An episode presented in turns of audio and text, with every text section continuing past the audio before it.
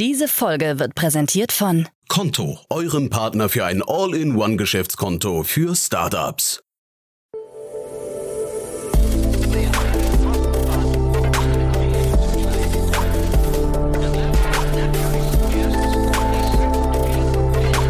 Startup Insider Daily. Investments und Exits. Hallo und ganz herzlich willkommen zurück zu Startup Insider Daily mit mir Eva Güte und mit der Rubrik Investments und Exits in der Vormittagsausgabe. In dieser Rubrik laden wir ja täglich einen Experten aus der VC-Szene ein, um gemeinsam interessante Finanzierungsrunden und Exits zu besprechen. Und ich kann euch versprechen, wir haben wieder einen sehr interessanten Gast und zwei sehr spannende Themen für euch dabei. Wir haben zu Gast Daniel Wild, Gründer und Aufsichtsrat von Mountain Alliance. Daniel Wild wird zwei interessante Themen für uns beleuchten. Zum einen geht es um das amerikanische Medizintechnikunternehmen ResMed. Das gab diese Woche die Übernahme des Hildesheimer Pflegesoftwareentwickler Medifox bekannt für rund 950 Millionen Euro. Mit der Medifox-Software können mobile Pflegedienste unter anderem Routen planen, ihre Dienste dokumentieren und verwalten sowie Rechnungen schreiben. Und dann geht es auch noch um das Unternehmen Invoca. Invoca, eine in Santa Barbara ansässige KI-Software-Plattform, die Kundendienstanrufe für Vertriebs- und Marketingteams analysiert, ist durch die frische Finanzierungsrunde nun ein Einhorn. Das Unternehmen gab am Dienstag eine Series F in Höhe von 83 Millionen US-Dollar bekannt. Das jetzt erstmal als kleine Einführung dazu von mir an dieser Stelle. Nach den Verbraucherhinweisen gibt es dann mehr. Dann folgt das Gespräch mit Daniel Wild, Gründer und Aufsichtsrat von Mountain Alliance. Viel Spaß!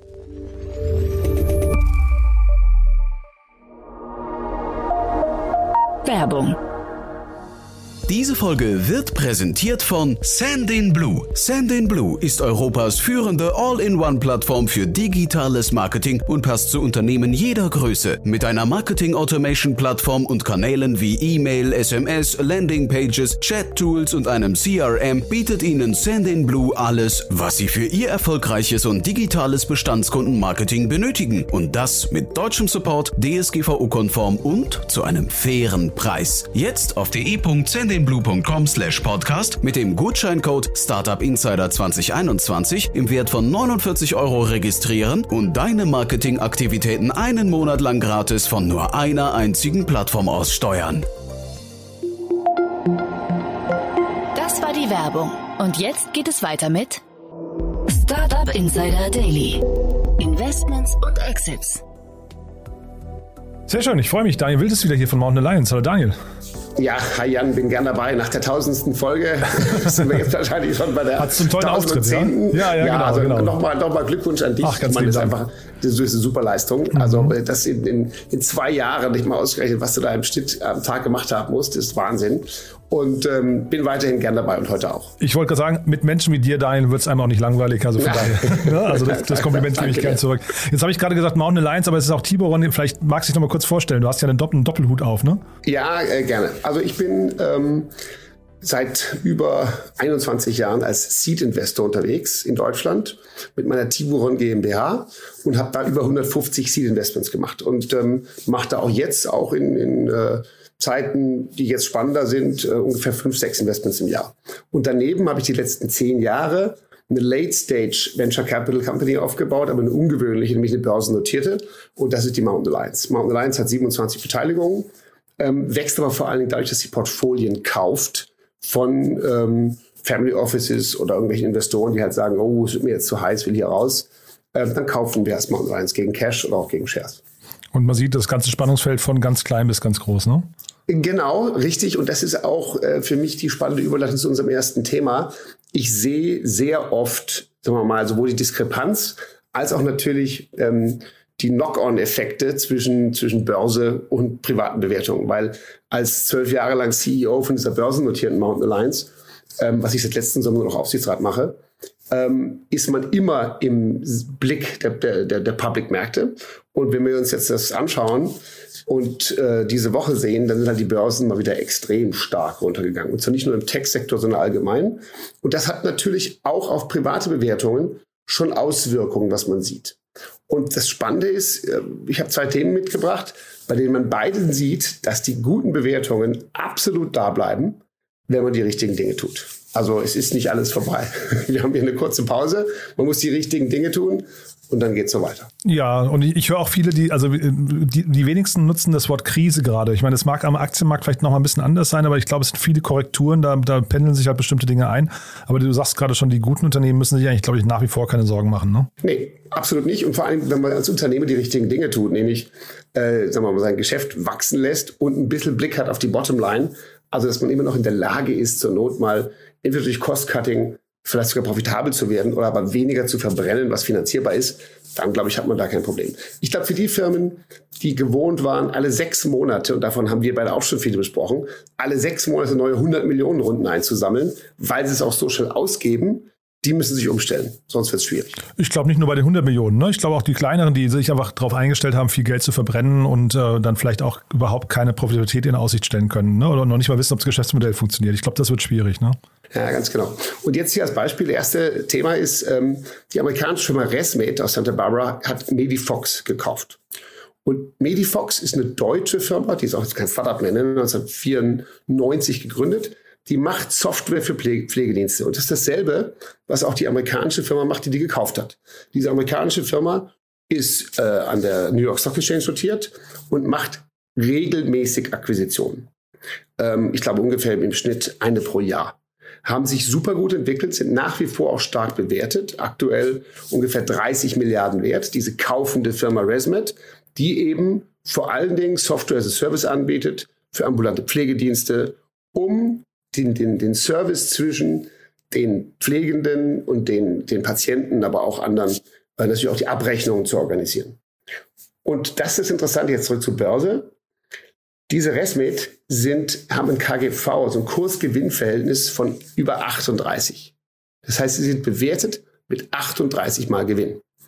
Und jetzt kaufen die die deutsche Medifox. Die kaufen sie erstens, weil die dasselbe machen. Das ist eine Software für Pflegedienste mit der Routen geplant werden können, Dienstleistungen dokumentiert und Rechnungen geschrieben. Ne? Das ist dasselbe Geschäft. Hier macht sozusagen die amerikanische Rest mit einer Akquisition, um in den deutschen Markt reinzugehen. Und das ist auch äh, schlau, weil die haben 300.000 Pfleger und 6.000 Pflegedienste bereits auf der Medifox-Software. Also das eine ist ein strategischer Einstieg. Aber das Coole ist, die zahlen für diesen Kauf knapp eine Milliarde Dollar. Ja? Also quasi, quasi Unicorn-Status, aber nicht als Bewertung, sondern als Verkauf.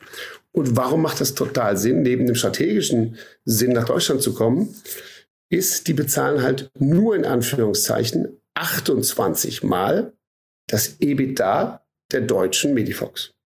Also der Verkaufspreis sind 950 Millionen Euro und das ist 28 Mal der EBITDA. Das ist natürlich wenn man jetzt als Restmet das Ding kauft und diese Umsätze dann konsolidiert, ist die Restmet nachher mehr wert als Vorkauf. Das ist ein Weil Schnäppchen ne? ja. Ganz genau. Das nennt man an der Börse eine accretive acquisition. Also eine Akquisition, die wertsteigernd für jede eigene Aktie, jede einzelne Aktie des kaufenden Unternehmens ist. Und das ist Good News für alle, die wachsende Firmen bauen, die auch sinnvolle Rohmargen und irgendwann Profits machen, weil man hat jede Menge Käufer in den Bereichen, jetzt hier Health Tech, Pflege, äh, Software as a Service, die eben super Geschäft machen seit vielen Jahren und dann hohe Werte zahlen können. Das ist ja ein super Wert. Ich meine, hier verkauft einer seine Firma für eine knappe Milliarde ähm, und das ist für den Übernehmenden eigentlich ein Schnäppchen. Und die Frage wäre jetzt, warum verkauft man für den Preis und warum verkauft man überhaupt? Ne? Ich meine, die, also wahrscheinlich 94 gegründet, die mussten jetzt wahrscheinlich nicht verkaufen, oder? Genau, also da, gab, nee, das, das wohl nicht. Es gab eine Investitionsrunde äh, 2018, da ist der britische Finanzinvestor HG eingestiegen, mit dem relativ geringen Wert von 8 Millionen Pfund. Das, also aus meiner Sicht ganz klar, das ist ein Exit, den auch der Finanzinvestor wollte. Und das ist natürlich vielleicht auch ein Exit, den der Unternehmer wollte da habe ich jetzt, also da gab es keine Informationen dazu, aber sagen wir so, das hat jemand gegründet ähm, als Business, hat super Geschäft gemacht in Deutschland mit Pflege- und Betreuungssoftware und sagt halt jetzt, äh, ich glaube 94 ist es gegründet worden. Ja, jetzt 28 Jahre her, da kann man auch mal sagen, mir langt's, ne? So ist es. Also entweder hat man dann ein Familienunternehmen, was in die nächste Generation geht, vielleicht gibt es aber da auch keinen, der passt. Was ich daran so spannend fand, war, ähm, Ich habe mich äh, damals, als ich Mountain Partners äh, auch CEO war vor ein paar Jahren, habe ich mich beteiligt für Mountain Partners an Mayo.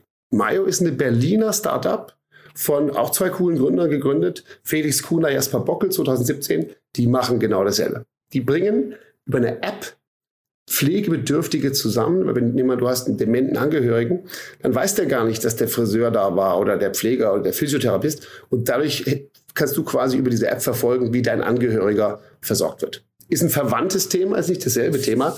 Ähm, und wir kriegen auch in unserem Dealflow regelmäßig solche Sachen auf den Tisch. Also ich glaube, das Thema alternde Gesellschaft, Pflege, Riesentrends, da wird mehr passieren. Total. Der, also Markt mache ich auch sofort einen Haken dran. Ich habe mich tatsächlich bei, dem, bei der Jahreszahl 94 gefragt, ob die nicht schon wieder quasi genug Potenzial und Angriffsfläche für die nächste Generation von Challenger, also von den nächsten, du hast ja gerade schon eins genannt, ne? Also ob die nicht quasi schon reif sind, weil dann irgendwann Unternehmen so große Strukturen sind schon so, ne? du sagst, sagst gerade, der, der Käufer Resmet ist äh, fast 30 Milliarden schwer. Das bietet ja eigentlich möglicherweise Potenzial, um da nochmal mit agileren ähm, Schnellbooten irgendwie links und rechts vorbeizuziehen. Ne? Absolut. Und darum glaube ich auch, dass Mayo da absolut äh, eine gute Position hat. Die werden sich bestimmt weiter gut entwickeln. Äh, und daneben gibt es auch unheimlich viele andere Sachen, die sich entwickeln in der deutschen Startup-Szene. Es gibt Media for Care. Das sind Tablets für alternde Menschen, damit die quasi geistig angeregt sind. Auch super wichtig, ja, wenn man äh, eben, eben älter wird, dass da sozusagen diese, die geistige Forderung weiter da ist. Oder ähm, es gibt auch in Deutschland unheimlich viele stark wachsende, spannende Betreuungs- und eher so leichtere Pflegedienste, die unheimlich wachsen, weil erstens Gesellschaft ist älter, zweitens leisten wir uns da zu Recht auch einen Staat, der sich sehr, sehr um die Menschen kümmert. Man muss vielleicht wissen, wo man es beantragt, aber man kriegt sehr viel Hilfe heutzutage, auch jetzt noch nicht im Pflegefall, äh, auch Alltagsbetreuung oder ähnliches, wenn man das braucht. Und da entsteht unheimlich viel, da bin ich vollkommen bei dir. Es ist ein Feld, wo Startups noch viel Spaß haben können und wie man jetzt sieht, wo es auch genug Käufer gibt, sodass die Exits nicht verstopft werden. Und jetzt trotzdem mal, jetzt mal, du hast jetzt natürlich diese, äh, den Blick auf das ähm, Käuferunternehmen geworfen und äh, gesagt, es war im Prinzip ein, ein Schnäppchen, ja, aber Trotzdem 28, 28-faches äh, vom EBITDA ist eigentlich trotzdem ja irgendwie auch ein super Outcome für die Gründer, oder? Also oder für, die, für, für die, ich weiß nicht, ein Gründer, mehrere Gründer, ich weiß gar nicht, ob es mehrere sind. Genau, natürlich ist das super. Und ich meine, muss man jetzt sagen, aber, aber 28 mal EBITDA ist halt auch 28 mal EBITDA und nicht 28 mal Umsatz oder so, ne? sondern so. Und natürlich muss man sagen, jetzt die Amerikaner mit ihren Produkten, die haben auch ein paar Hardware-Produkte und ihrer Software, erschließen sich jetzt den deutschen Markt. Ich habe auch schon mit Amerikanern über europäische oder deutsche Verkäufe verhandelt. They want to tick the box on Europe. Ja, die denken dann auch, dann haben sie gleich ganz Europa. Also, also aus deren Sicht ist quasi, jetzt haben sie hier einen lokalen oder regionalen Wettbewerber gekauft und können damit auch ihr ganzes Programm hier ausrollen. Und dann ist, glaube ich, 28 Mal, und das war vorhin der strategische Wert, der ich nannte, erst, das ist erst recht nicht viel. Also man könnte sich auch vorstellen, dass die sowas zahlen, einfach weil sie damit zeigen können, dass sie einen weiteren Wachstumsmarkt erschlossen haben. Also ich höre raus, hättest du am Verhandlungstisch gesessen, du hättest vielleicht noch ein paar Euro mehr rausgeholt. das weiß ich nicht. Ja. Auf jeden Fall, ich finde, das ist ein super Beispiel mhm. von einem Deal, der für beide super ist. Ah, okay. Die haben beide ja. Spaß dran. Mhm. Und, und oft ist es das ja auch, das, was dann einen guten Deal ausmacht. Ja, man sagt ja eigentlich, er soll beiden gerade keinen Spaß, also ne, so knapp vor keinen Spaß, oder? Es muss ja irgendwie ja. so sich für beide nicht ganz richtig anfühlen. Äh, anfühlen. Dann war es ein guter ja, Deal. Gut. Ne? Das ist richtig. Beide müssen einen Kompromiss gehabt haben, aber in dem Fall, glaube ich, wird sich hoffentlich für beide gut anfühlen. Und ähm, schauen wir mal. Aber ich glaube, das, das ist einfach, das sind ja auch jetzt reife Unternehmen gewesen. Ne? Das nächste, was ich mitgebracht habe, ist die Firma Invoca. Das ist auch ein Thema, wo ich beim Tiburon Dealflow mal locker zwei Deals pro Monat auf den Tisch bekomme. Nämlich, ja, und zwar KI-gestützte Text- und Sprachanalyse. Also Invoca ist eine cloud-basierte, KI-gestützte Conversation Intelligence Platform.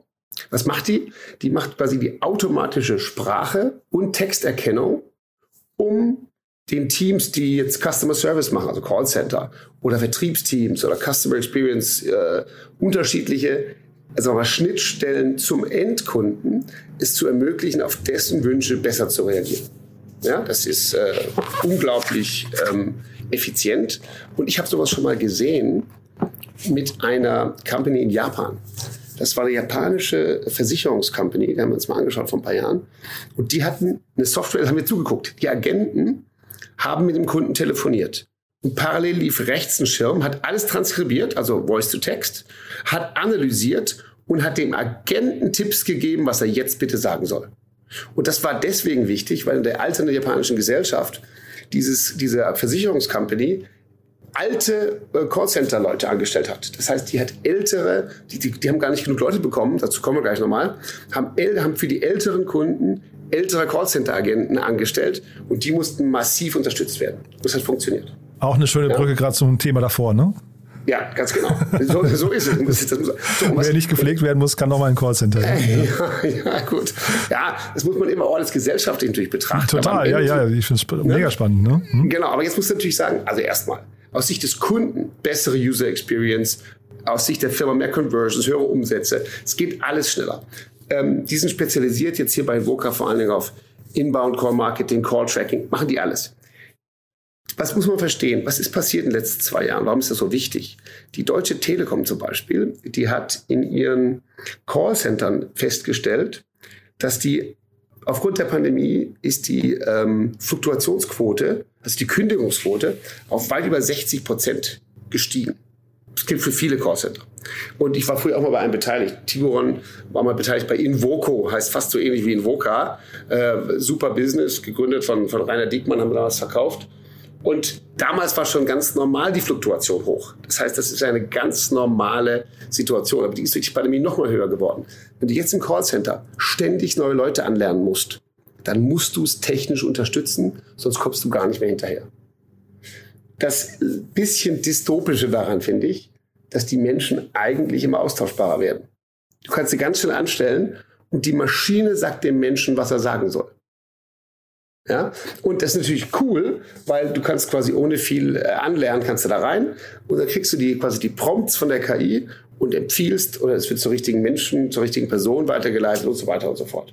Aber das ist nicht ähm, jetzt unbedingt deswegen ein Job, der mehr empowered ist oder wo man plötzlich mehr Möglichkeiten hat oder ähnlich.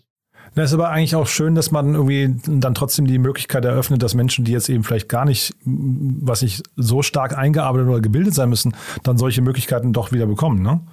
Äh, absolut. Also von daher, das ist klar. Ich meine, das, das Tolle ist, man kann quasi, damals in Japan war es die Älteren und hier erlaubt es einem im Callcenter einfach super schnell Mitarbeiter zu schulen, anzustellen und zu bearbeiten. Ja? Und das ist, äh, ich würde sagen, so, aber jetzt muss man sich ja fragen, wie viel ganz wenig ausgebildete Mitarbeiter wollen und können wir uns als Gesellschaft eigentlich auf Dauer leisten. Ja, also eigentlich muss das ja nicht das Ziel sein, dass sozusagen wenig Ausgebildete von der Software äh, auf die Sprünge geholfen werden, sondern idealerweise werden sie besser ausgebildet. Aber trotzdem das geht hier und in dem Fall ist es gut für die Firma und vor allem auch gut für die Kunden. Aber es ist auch so ein Bereich, wo man sich vorstellen kann, dass die Menschen irgendwann überhaupt nicht mehr stattfinden. Ne? Das, das KI so und, und, und Spracherkennung gab es ja von Google schon mal zahlreiche Beispiele, die dann irgendwie äh, mit NLP dann irgendwie gezeigt haben, dass du eigentlich den Menschen und die Maschine gar nicht mehr richtig auseinanderhalten kannst. Also das wird dann irgendwann Einzug halten, glaube ich. Ne? Genau so ist es. Und das, da denke ich oft dran, wenn ich in, in einem Taxi sitze oder im Uber, dann bist du halt, ähm, also da, da, der Taxifahrer heute in München, der muss gar keine, keine Straßenprüfung mehr abliefern. Der fährt das, was das Navi sagt. Ich meine, da ist der Schritt zum automatischen Fahren wirklich nicht mehr weit. War, war früher quasi die Eintrittsbarriere in den Taxibereich. Ne? Du musstest erstmal den gesamten Straßenatlas kennen. Ne? Exakt. Und nur wer das geschafft hat, war Taxifahrer und der hat auch ein bisschen Ahnung. Und heute fahren die das, was die Maschine sagt. Und, aber das Interessante nochmal zu Invoca ist natürlich hier, 83 Millionen Dollar haben die jetzt aufgenommen. Auf einer Bewertung, mal wieder Unicorn, von 1,1 Milliarden. So. Und jetzt muss man sich eben fragen, wow, wir kriegen gerade mit, in manchen Stellen gehen Bewertungen runter. Die ist von lauter neuen Investoren gemacht worden. Also die aktuelle Runde, Series F, Unicorn-Bewertung, 1,1 Milliarden. Lead-Investor ist Silver Lake und dann noch dazu Hollyport, Kingfisher. Die Alten haben auch mitgemacht, aber dieses Geld kommt zum größten Teil von neuen Investoren die jetzt trotz Techlash und Bewertungen, die zum Runtergehen, eine super hohe Bewertung zahlen. Nämlich eine Bewertung von elfmal ähm, ARR. Die machen nämlich knapp 100 Millionen Annual Recurring Revenue äh, im Jahr. So, und warum zahlen die das? Weil die Firma letztes Jahr um 70 Prozent gewachsen ist und weil sie ein ausgeglichenes Ergebnis hat. Die sind auch schon recht alt, ne? Die sind 2008 gegründet schon. Also ähm, Das heißt auch sehr, die, die wissen, wie man mit, ich glaube am Anfang relativ lange wenig Kapital aufgenommen, habe ich gesehen. Und dann jetzt in den letzten zwei, zwei drei Jahren haben sie, glaube ich, dann richtig losgelegt. Ne? Genau. Du hast jetzt genau meine Investmentthese als Tiburon äh, äh, beschrieben.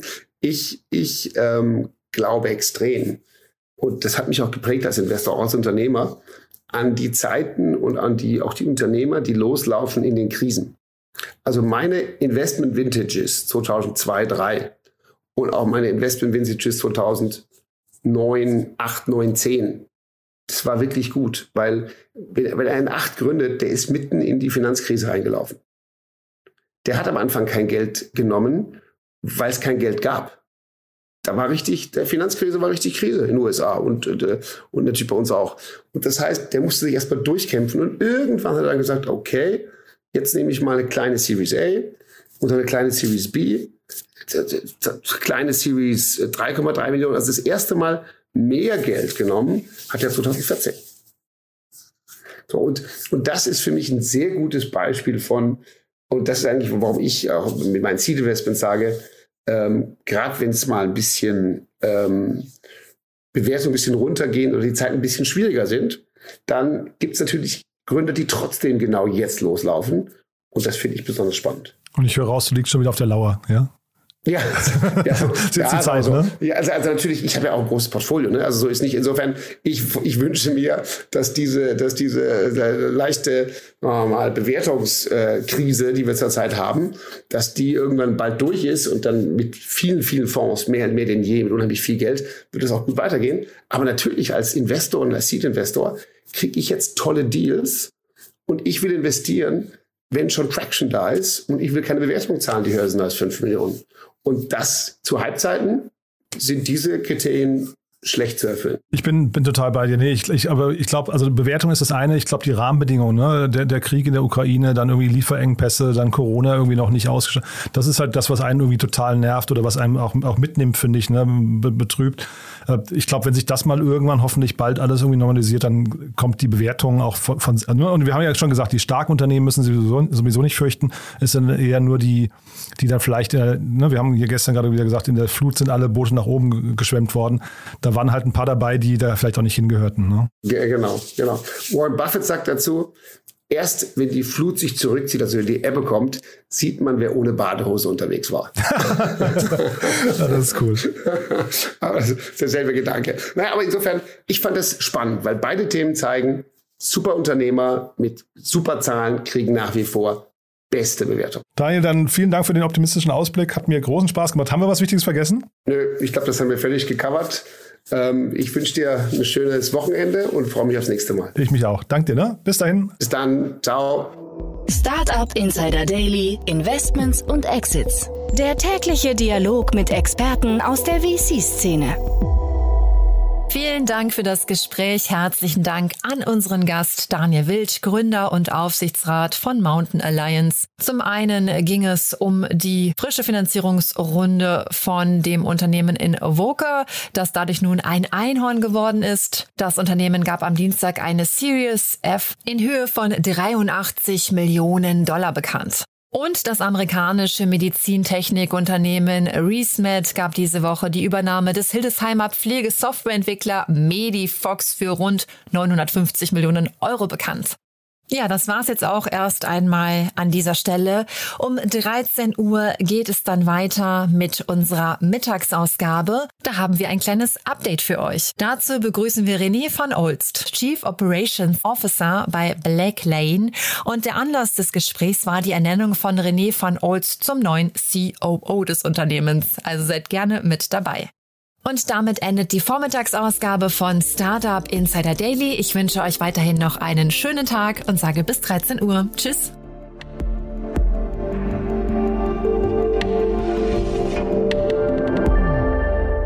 Diese Folge wurde präsentiert von Konto, eurem Partner für ein All-in-One-Geschäftskonto für Startups. Konto hilft Gründerinnen und Gründern in nur 72 Stunden für das Handelsregister bereit zu sein. Teste Konto drei Monate kostenlos mit dem Code Startup Insider. Mehr Infos gibt es unter konto.de. Konto schreibt sich übrigens Q-O-N-T-O.